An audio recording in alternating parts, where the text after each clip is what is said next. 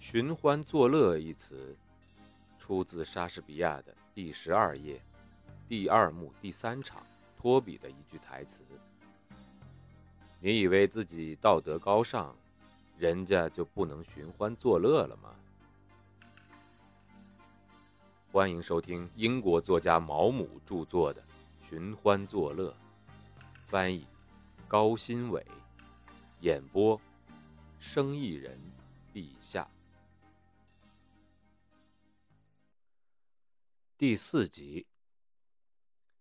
第二天早上。当我打电话要我的信件和报纸的时候，我收到了一条信息，是菲露斯小姐给我回复的便条。信息说，阿尔罗伊·吉尔先生约我一点一刻，在他圣詹姆斯大街的俱乐部见面。所以，不到一点的时候，我先步行到自己的俱乐部喝了一杯鸡尾酒，因为罗伊是肯定不会邀请我喝的。然后。我沿着圣詹姆斯大街走，悠闲地看着商店的橱窗，因为我还有几分钟时间可以打发一下，我便走进了克里斯蒂拍卖行，看看有没有什么我能看得上的东西。拍卖已经开始了，一些皮肤黝黑、个子不高的男人正在互相传递维多利亚时期的银器，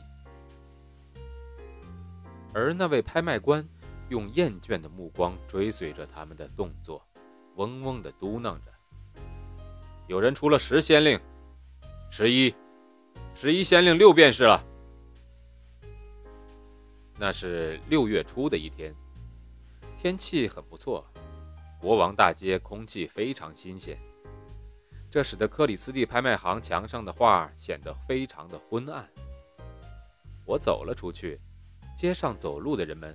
带着一种悠闲的神情，好像天气的舒适已经渗入了他们的灵魂，使他们在自己的事物中意外的突然想停下脚步，欣赏生活的美景。罗伊的俱乐部很安静，在前厅里只有一个上了年纪的门房和一个男侍者。我突然有一种忧伤的感觉。怎么好像这里的成员都去参加领班的葬礼了吗？当我说出罗伊的名字的时候，那个侍者带我去了一个空荡荡的走廊，放下我的帽子和手杖之后，又进入到了一个空无一人的大厅。墙壁上挂着真人大小的维多利亚时期的政治家们的肖像。罗伊从一个皮沙发上站起来，热情地和我打招呼。他说：“我们直接先上楼吧。”我猜的果然没错，他果然没有请我喝鸡尾酒，心里暗自赞赏了一番自己的周到考虑。他带我走上铺着厚地毯的华丽楼梯，路上没有碰见任何人。我们走进客人用餐的餐厅，里面一个客人也没有，房间相当的宽敞。非常干净，墙也刷得雪白，还有一扇亚当式的窗户。我们在窗边坐下，一个端庄的侍者送来菜单，上面有牛肉、羊肉、羔羊肉、冷三文鱼、苹果馅饼、大黄馅饼、峨眉馅饼。当我顺着这张千篇一律的菜单往下看时，不禁叹了口气：“这是馅饼店吗？”心里非常怀念着街角的那些餐馆，那里可有着法式菜肴、生活的喧闹气息，以及穿着夏季连衣裙、化着妆的好看的女人们。我十分推荐这里的小牛肉火腿馅饼。”罗伊说道。“那好吧，我自己来拌沙拉吧。”他用一种随意但却命令式的语气对侍者说道，然后他又看了一眼菜单，大方地说：“要不要来点芦笋？”就这，我心里暗想到。罗伊的举止变得更加神气了一些。两份芦笋，告诉厨师长要亲自挑选。哎，你想喝什么？来一瓶霍克酒怎么样？我们都很喜欢这儿的霍克酒。我表示同意后，他让侍者叫来了管酒的服务员。他点餐时，我不得不赞赏起他那种权威但又十分礼貌的态度。那感觉简直像一个有教养的国王在召见一位元帅。那位管酒的服务员有些胖胖的，穿着黑色的制服，脖子上挂着代表他职务的银色链条。拿着酒单，快步地走了过来。罗伊亲切又简单地朝他点了点头。“你好，阿姆斯特朗，我想要二一年的德国白葡萄酒。”“好的，先生。存酒还多吗？应该还有不少吧？这种酒以后可是很难喝到了呢。”“是这样的，先生。不过……”也不用太杞人忧天，对吗，阿姆斯特朗？罗伊真诚而轻松地对服务员笑着说道。而这位服务员呢，由于服务这些俱乐部成员的经验非常丰富，知道这句评论是需要一个回答的。是的，不用担心，先生。罗伊大笑起来，眼睛朝我看过来。这个阿姆斯特朗真是有个性。嗯，把酒冰镇一下，但是不要太凉，知道吧？要刚刚好。我希望我的客人觉得我们这儿的人都是识货的。然后他转向我说：“阿姆斯特朗已经在这儿工作了四十八年了。”当服务员走了之后，他又说：“我希望你不介意我们在这儿见面吧？这里很安静，我们可以好好聊天。”我们上次这么聊天，还是很久以前的事儿呢。哎，你看起来身材非常好啊。他这么一说，倒使我注意起罗伊的外表来了。比你差远了，我说道。这都是拜正直、不喝酒，还有虔诚的生活方式所赐。他笑着说：“很多的工作，很多的锻炼，还打高尔夫球吗？”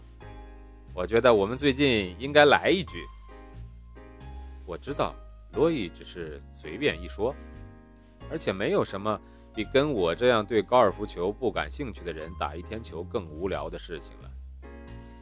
但是我觉得接受这样一个含糊的邀请，似乎也没有什么坏处。他看起来真是健康的化身，他卷曲的头发变得灰白，但是很适合他。使他坦率被太阳晒黑的脸显得更加年轻了。他的那双真诚地注视着世界的眼睛非常明亮、清澈。